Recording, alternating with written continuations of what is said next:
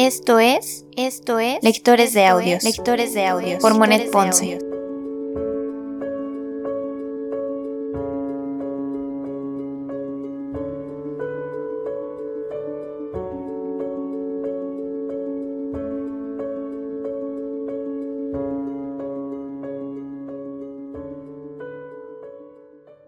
Lectores de Audios Podcast únicamente narra las historias dentro de este libro. En ningún momento hacemos alusión a ser los creadores originales de las obras que en él se encuentran. Lectores de Audios presenta El extraño caso del Dr. Jekyll y Mr. Hyde. Y Mr. Hyde.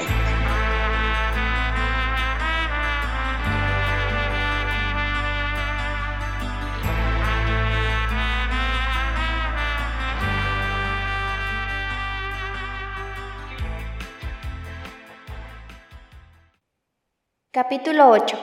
La última noche. Mr. Utterson se encontraba sentado cerca del fuego. Era de noche y el abogado acababa de cenar. Todo podía esperarlo menos una visita de Poole. Dios santo, ¿qué le trae por estos rumbos, Poole? le dijo el abogado y mirándolo de nuevo añadió. ¿Qué te pasa? ¿Está enfermo el doctor? Mr. Utterson, contestó Poole, hay algo que no marcha correctamente. Siéntese, Poole, siéntese, y toma un vaso de vino. Ahora, sin ninguna prisa, confíame con sinceridad lo que deseas. Ya conoce usted bien el comportamiento del doctor, Mr. Utterson, replicó Poole. ¿Y cómo se oculta largas temporadas en casa? Ahora nos hallamos en una de esas temporadas, pero hay algo que no me gusta. Pues bien, se ha encerrado de nuevo en su laboratorio y no me gusta eso, Mr. Utterson. Estoy muy asustado. Amigo mío, haga el favor, dijo el abogado, de ser explícito. ¿Qué le causa miedo? He tenido miedo desde hace más de una semana, contestó Poole, esquivando tosudamente la pregunta. Y ya no puedo más. No necesitaba decirlo, pues su aspecto daba claro testimonio de los temores que le embargaban. Solo una vez miró de frente al abogado, y eso fue al hablar del miedo que le dominaba. Después, apoyando el vaso de vino sobre la rodilla, sin probarlo y desviando la vista, dijo, No puedo tolerar más tiempo eso, repitió. Vamos, dijo el abogado. He advertido que usted tiene una buena razón, Poole. He advertido que ocurre algo malo y muy serio. Intente contarme qué sucede. Hay un juego de mala ley, afirmó Poole con voz muy bronca.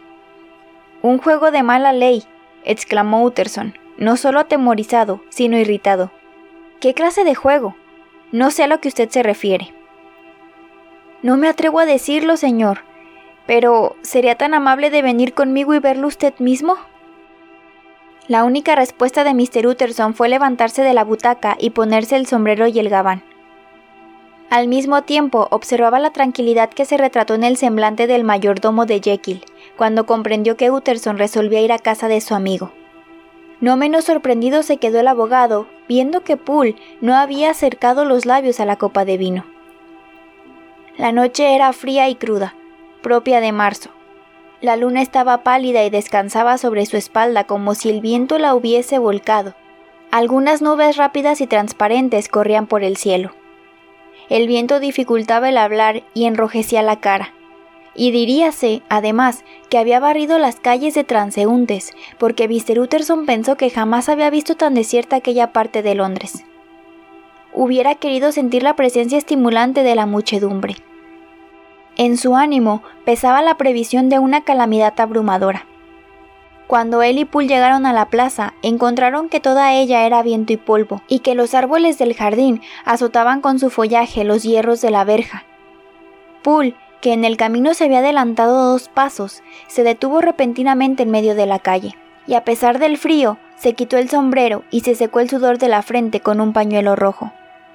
Sin embargo, pese a lo apresurado de su paso, no era el rocío del esfuerzo lo que enjugaba, sino la humedad de una angustia asfixiante ya que su rostro estaba blanco y su voz, cuando habló, era ronca y quebrada. Bien, señor, dijo, ya estamos aquí y permita a Dios que nada malo haya pasado. Así sea, Poole, añadió gravemente el abogado. El mayordomo llamó a la puerta dando un suave golpe con la mano, y la puerta se abrió, pero resguardada por la cadena. Una voz preguntó desde el interior. ¿Eres tú, Paul? Sí, todo está bien, dijo Poole. Abra la puerta. El vestíbulo estaba profundamente iluminado. La chimenea despedía vivos destellos, y junto a ella, como rebaño, se hallaban agrupados todos los individuos de la servidumbre. Al ver a Mr. Utterson, una criada empezó a gritar histéricamente y la cocinera exclamó: Bendito sea Dios, es Mr. Utterson. y corrió hacia él como queriendo abrazarlo. ¿Cómo? ¿Cómo? ¿Por qué están todos aquí? dijo el abogado molesto. No es muy normal, es impropio. Su amo no se sentiría satisfecho en absoluto. Todos tienen miedo, dijo Poole. Se hizo un silencio de muerte. Nadie protestó contra las palabras de Poole. Solo la doncella levantó la voz y empezó a gritar. ¡Silencio! le dijo Poole con un acento tan bestial que era el mejor testimonio de su propia nerviosidad, común a todos. En efecto, no bien resonó el lamento de la pobre muchacha, el coro dirigió sus miradas hacia la puerta interior con expresión de terror. Y ahora, añadió Poole dirigiéndose al mozo de cocina, dame una luz y vamos a saber la verdad de este asunto. Y luego suplicó a Mr. Utterson que le siguiera y le llevó al jardín trasero. Ahora, dijo, venga usted con toda la precaución que pueda. Quiero que escuche sin que le oigan, y si el amo invita al señor a entrar, no lo haga por nada del mundo. Ante esta inesperada recomendación, Utterson se estremeció y quedó tan desconcertado que estuvo a punto de perder la serenidad. Sin embargo, hizo acopio de valor y siguió al mayordomo dentro del laboratorio y a través del anfiteatro quirúrgico, con su trastería de probetas y alambiques, hasta el pie de las escaleras. Allí Poole le hizo señas de que se detuviese a un lado y escuchase, y él, después de poner el candelabro en el piso, y haciendo un visible esfuerzo para decidirse, golpeó con insegura mano la ballesta roja de la puerta del gabinete. Mr. Utterson ha venido y desea ver al señor, dijo Poole. Una voz parecida a un lamento respondió desde el interior. Dile que no puedo ver a nadie. Y sus palabras parecían un prolongado quejido. Gracias, señor, dijo Poole, con una nota un tanto triunfal en su voz. Cogió la vela y guiando a Mr. Utterson por el patio, lo llevó hasta la cocina, donde el fogón estaba apagado y las cucarachas se deslizaban libremente sobre las baldosas. ¿Era esa la voz de mi amo? preguntó a Mr. Utterson observándolo a los ojos. Me parece que su voz ha cambiado mucho, contestó Utterson, muy pálido, pero sin apartar los ojos de los de Poole. Cambiada, no cabe duda, añadió el sirviente. ¿Habré estado veinte años en casa de este hombre para luego no ser capaz de identificar su voz? No, señor, mi amo ha muerto hace ocho días. Se le escuchó dar gritos e invocar el nombre de Dios. Ahora bien, solo él sabe quién está allí y por qué está allí, el que se finge mi amo. He aquí una extraña historia, Poole, que más bien parece fantástica, dijo Utterson mordiéndose los dedos. Aceptemos que es como usted supone, que el doctor Jekyll haya sido... bueno, asesinado. ¿Qué podría inducir al asesino a quedarse aquí? El hecho es tan irracional que no podemos aceptarlo ni aun como meramente posible. Bien, Mr. Utterson, no es usted fácil de convencer, pero voy a convencerlo. Desde hace una semana, el amo o ese otro individuo o el ser infernal que allí habita clama noche y día por una medicina que no encuentra. Mi amo acostumbraba algunas veces a escribir sus órdenes en un papel y echarlo por los escalones. Durante esta semana no hemos visto ninguna otra cosa, nada más que papeles y una puerta cerrada. E incluso las comidas se dejaban ahí y eran tomadas a hurtadillas cuando no miraba a nadie. Todos estos días me ha tenido en movimiento constante, con papeles que llevo a los principales farmacéuticos, droguistas y químicos de Londres. Cada vez que traía el género, allí estaba otro papel diciéndome que lo devolviese porque no era puro, y con otro pedido para otro almacén. Necesita esa droga indispensablemente, sea para lo que sea. ¿Conserva alguno de los papeles a que se refiere? preguntó Mr. Utterson. Poole buscó en su bolsillo y halló un papel arrugado que el abogado examinó cuidadosamente acercándose a la luz. Su contenido decía: El doctor Jekyll presenta sus saludos a la señora Smough y les informa que la sustancia es impura y totalmente inútil para el propósito a que le destina el que esto escribe.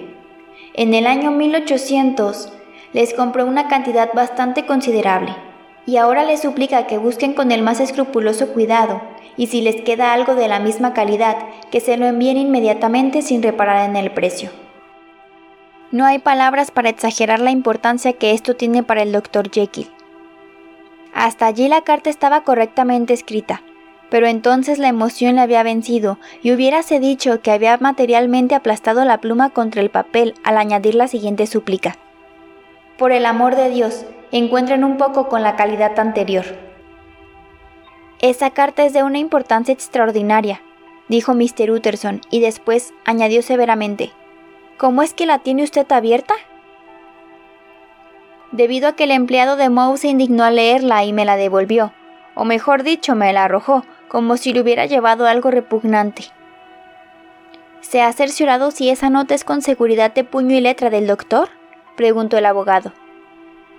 Yo pensé que eso parecía, dijo el sirviente con cierta brusquedad. Pero, ¿qué importa la letra? agregó. Yo le he visto. Poole pronunció estas últimas palabras con voz alterada. ¿Lo ha visto? Repitió Mr. Utterson. ¿Cómo fue eso? Entré de pronto en el laboratorio viniendo del jardín. Según parece, se había deslizado fuera en busca de esa droga o lo que sea, ya que la puerta del gabinete estaba abierta y allí estaba él, al otro extremo de la habitación, hurgando entre las probetas. Levantó la vista enseguida de que entré, dio como un grito y se lanzó por la escalera hacia el laboratorio. Solo le vi durante unos segundos, pero juro que los cabellos se me erizaron como púas. Señor, si aquella aparición era mi amo, ¿por qué llevaba una máscara sobre el rostro? Si era mi amo, ¿por qué chilló como una rata y huyó de mí? Le he servido durante muchos años. Además, Poole cayó y se pasó la mano por el rostro. Son todas ellas circunstancias muy extrañas, dijo Mr. Utterson. Sin embargo, me parece que comienzo a verlo claro. Su amo, Poole, se halla sin duda atacado por una de esas enfermedades que, a la vez, torturan y deforman al enfermo. Eso explicaría la deformación de su voz. De ahí vendría esa máscara y el aislamiento de sus amigos. De allí también el afán por encontrar esa droga, que es la última esperanza, la tabla a la que se aferra para no perecer y Dios quiera que no se engañe. Esta es la explicación. Es espantosa y triste, pero ella es la única y natural. Por otra parte, nos libra de angustias estremecedoras. Señor, dijo el sirviente poniéndose alternativamente pálido y encarnado. Aquella aparición no era mi amo. Esa es la verdad.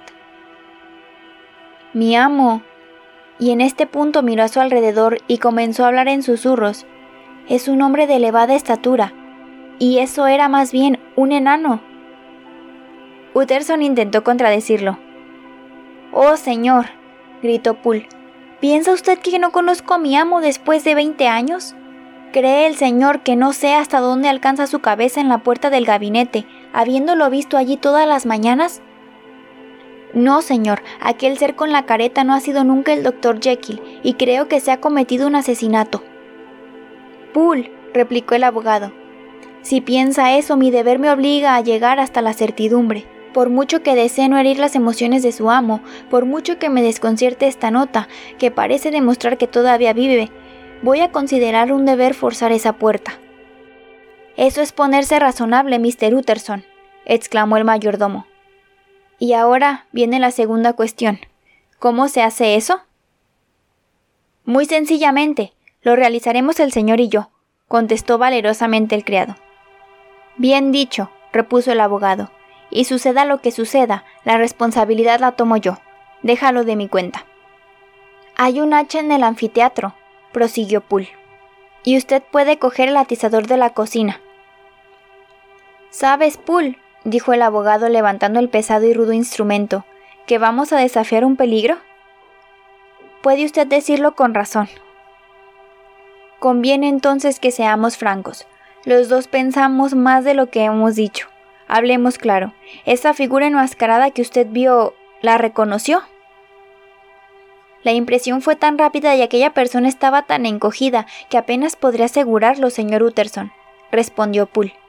Sin embargo, si piensa que era el señor Hyde, yo también me figuro que era él, pues aquel ser era de su tamaño, tenía el mismo andar rápido y ligero, y además, ¿quién sino él hubiera podido entrar por la puerta del laboratorio? Como recordará el señor, cuando se cometió el asesinato, él disponía de llave, y eso no es todo. No sé, Mr. Utterson, si vio alguna vez a ese Mr. Hyde. Sí, contestó el abogado. Hablé con él en una ocasión. Entonces debe saber como todos nosotros que había algo extraño en ese personaje. Algo que le daba un aire... no sabría decirlo con exactitud, señor, pero lo diré de este modo. Al mirarlo sentía como una especie de frío y debilidad hasta en los huesos. Yo mismo sentí algo como lo que me describes, dijo Mr. Utterson. Pues bien, cuando esa especie de mono saltó del laboratorio al gabinete del señor Jekyll, dando brincos sobre los frascos, me recorrió el espinazo una cosa como hielo. Ya sé que esto nada significa, Mr. Utterson. Aunque soy ignorante, he leído lo suficiente para hacerme cargo de lo que es una prueba de juicio. Pero ahora hablamos del sentimiento íntimo, y en ese terreno yo pondría la mano sobre el Evangelio y juraría que el individuo del gabinete es el señor Hyde. Ah, ah, exclamó el abogado. Mis temores me hacen creer lo mismo. Mucho mal me temo que merecido. Mucho mal tenía que venir de aquellas relaciones. Sí, mi pobre amigo Enrique Jekyll ha sido asesinado, y el homicida, por causas, razones y fines que desconocemos, está escondido y al acecho en el gabinete de la víctima. Bueno, procedamos en nombre de la venganza. Llama a Bradshaw. El mayordomo acudió inmediatamente, pero muy pálido y nervioso. Ármese de valor, Bradshaw, dijo el abogado. Sé que esta incertidumbre les está afectando mucho a todos. Sin embargo, justamente se trata de poner fin a esta situación. Poole y yo vamos a entrar por la fuerza en el gabinete. Yo cargo con la responsabilidad. Para evitar complicaciones y para evitar que alguien intente salir por la puerta de la callejuela, usted y su ayudante, armados de buenos garrotes, irán a situarse en dicha puerta. Tienen diez minutos para llegar a su puesto. Luego de que el sirviente se retiró, el abogado miró su reloj. Y ahora, Poole, vayamos a nuestros lugares, dijo, y luego de colocarse el atizador debajo del brazo, se encaminó hacia el patio. La noche estaba tenebrosa, pues las nubes habían velado ya la faz de la luna. El viento, que llegaba solo en intermitentes bocanadas hasta el fondo de aquel pozo formado por los edificios circundantes, agitaba la luz de la bujía, hasta que, entrando en el reparto del anfiteatro, Mr. Utterson y Poole tomaron asiento silenciosamente para esperar el momento indicado a los que debían hacer guardia en el exterior. A lo lejos se escuchaba el rumor de Londres, pero en el anfiteatro el silencio era profundo solo interrumpido por el ruido de pasos que salían del gabinete contiguo. Siempre se pasea de ese modo, señor, dijo Poole, todo el día igual y hasta gran parte de la noche. Únicamente se detiene un poco cuando llega un nuevo producto de la droguería. Ah, la mala conciencia es el enemigo implacable del reposo. Ah, señor, hay sangre suciamente derramada en cada una de esas pisadas. Pero escuche el señor lo más atentamente que pueda, Ponga todo el alma en los oídos, Mr. Utterson, y dígame, ¿es ese el andar del amo? Utterson exhaló un suspiro. ¿Eso es lo único que se escucha? preguntó el abogado. Poole hizo un signo afirmativo con la cabeza. Una vez, dijo, una vez le oí llorar. ¿Llanto? ¿Y de qué género? El abogado había sentido el estremecimiento del horror llorar como una mujer o como un alma en pena, afirmó el sirviente. Yo salí inmediatamente con el corazón destrozado, creyendo que también rompería a llorar. Los diez minutos se acercaban a su fin. Poole sacó el hacha que se hallaba oculta bajo un montón de paja. Pusieron la candela sobre la mesa más cercana para que les alumbrara durante el ataque, y se acercaron, con la respiración entrecortada, al sitio donde aquellas pisadas pacientes seguían arriba y abajo, arriba y abajo en la quietud de la noche. Jekyll, dijo Utterson en alta voz, quiero verle. Se detuvo un instante, pero nadie contestó. Si no es por las buenas, será por las malas, y si no es con su consentimiento, será por la fuerza bruta. Utterson, dijo la voz. En nombre de Dios, le suplico que se apiade de mí. Ah, esta no es la voz de Jekyll, es la de Hyde, gritó Utterson. Abajo con la puerta, Pool. Pool blandió el hacha, y el golpe tronó en todo el edificio que vibró por el choque violentísimo de la puerta contra los goznes y la cerradura. Un escalofriante alarido, como de mero terror animal, se escuchó en el gabinete. El hacha se alzó de nuevo, y de nuevo volvieron a crujir los cuarterones y a saltar el bastidor. Cuatro veces asestó Pool al filo del hacha con todas sus fuerzas, pero la madera no acababa de hundirse, porque era muy dura, y el excelente herraje resistía también. Hasta el quinto golpe se dio la cerradura, y los restos de la puerta cayeron hacia adentro, sobre la alfombra. Los sitiadores, impresionados por su propio estruendo y la quietud que le siguió, se quedaron inmóviles unos momentos mirando hacia adentro. La luz tranquila de la lámpara los alumbraba. El hogar estaba animado por una llama resplandeciente. La caldera murmuraba su débil canción. Esto fue lo que vieron y escucharon de pronto.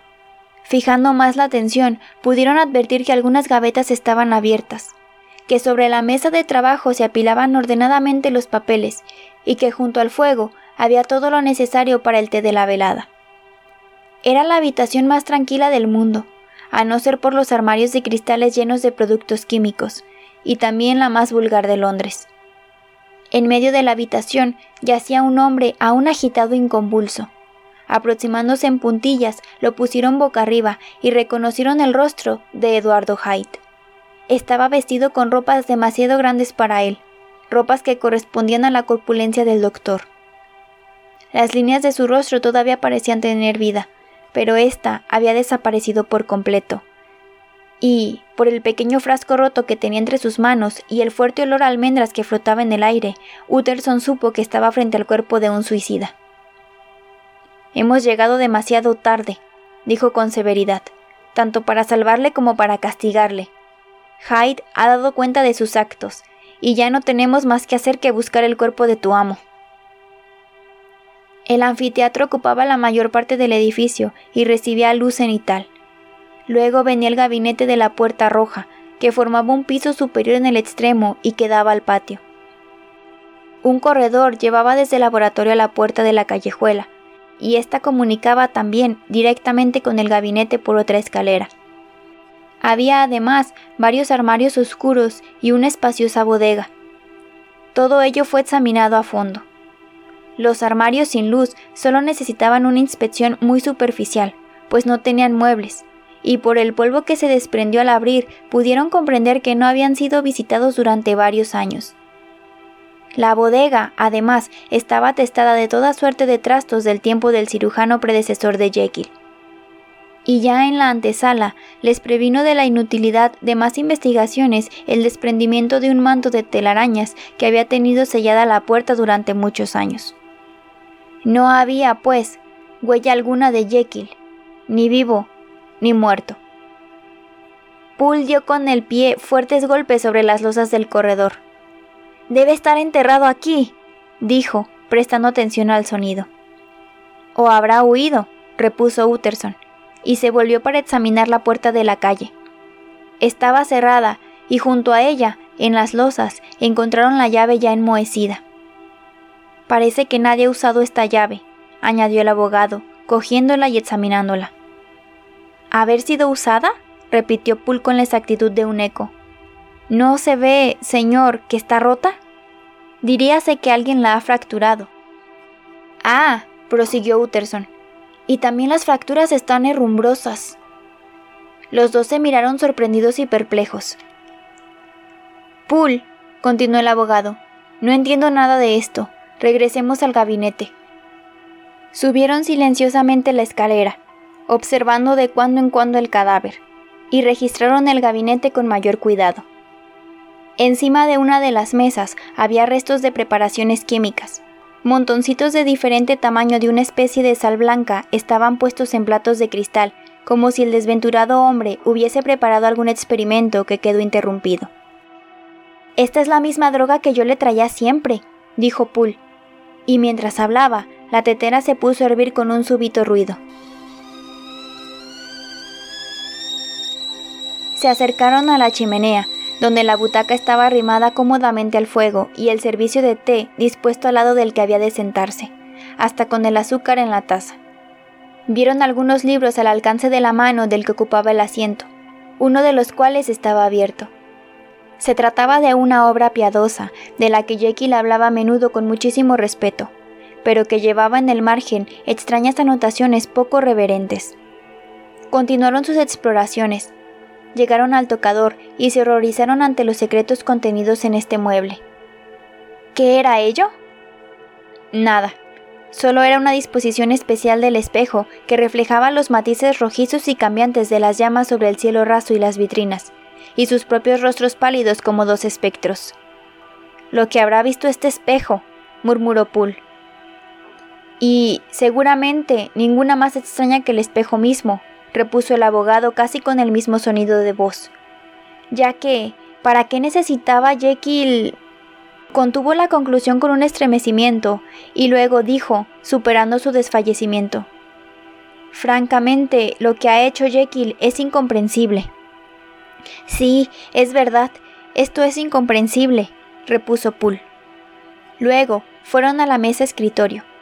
Sobre el pupitre, encima de la ordenada pila de papeles, estaba un sobre que tenía escrito con letra del doctor el nombre de Utterson.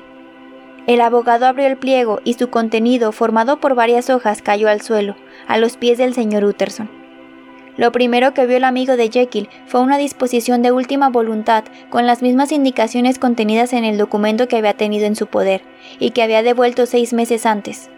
A saber, un testamento para caso de muerte y una donación para caso de desaparición. Había una diferencia.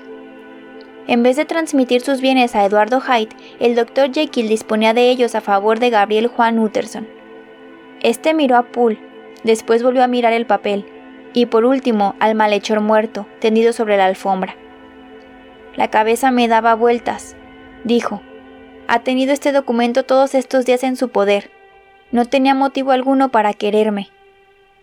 Debió enfurecer al verse desplazado y sin embargo no ha destruido el documento.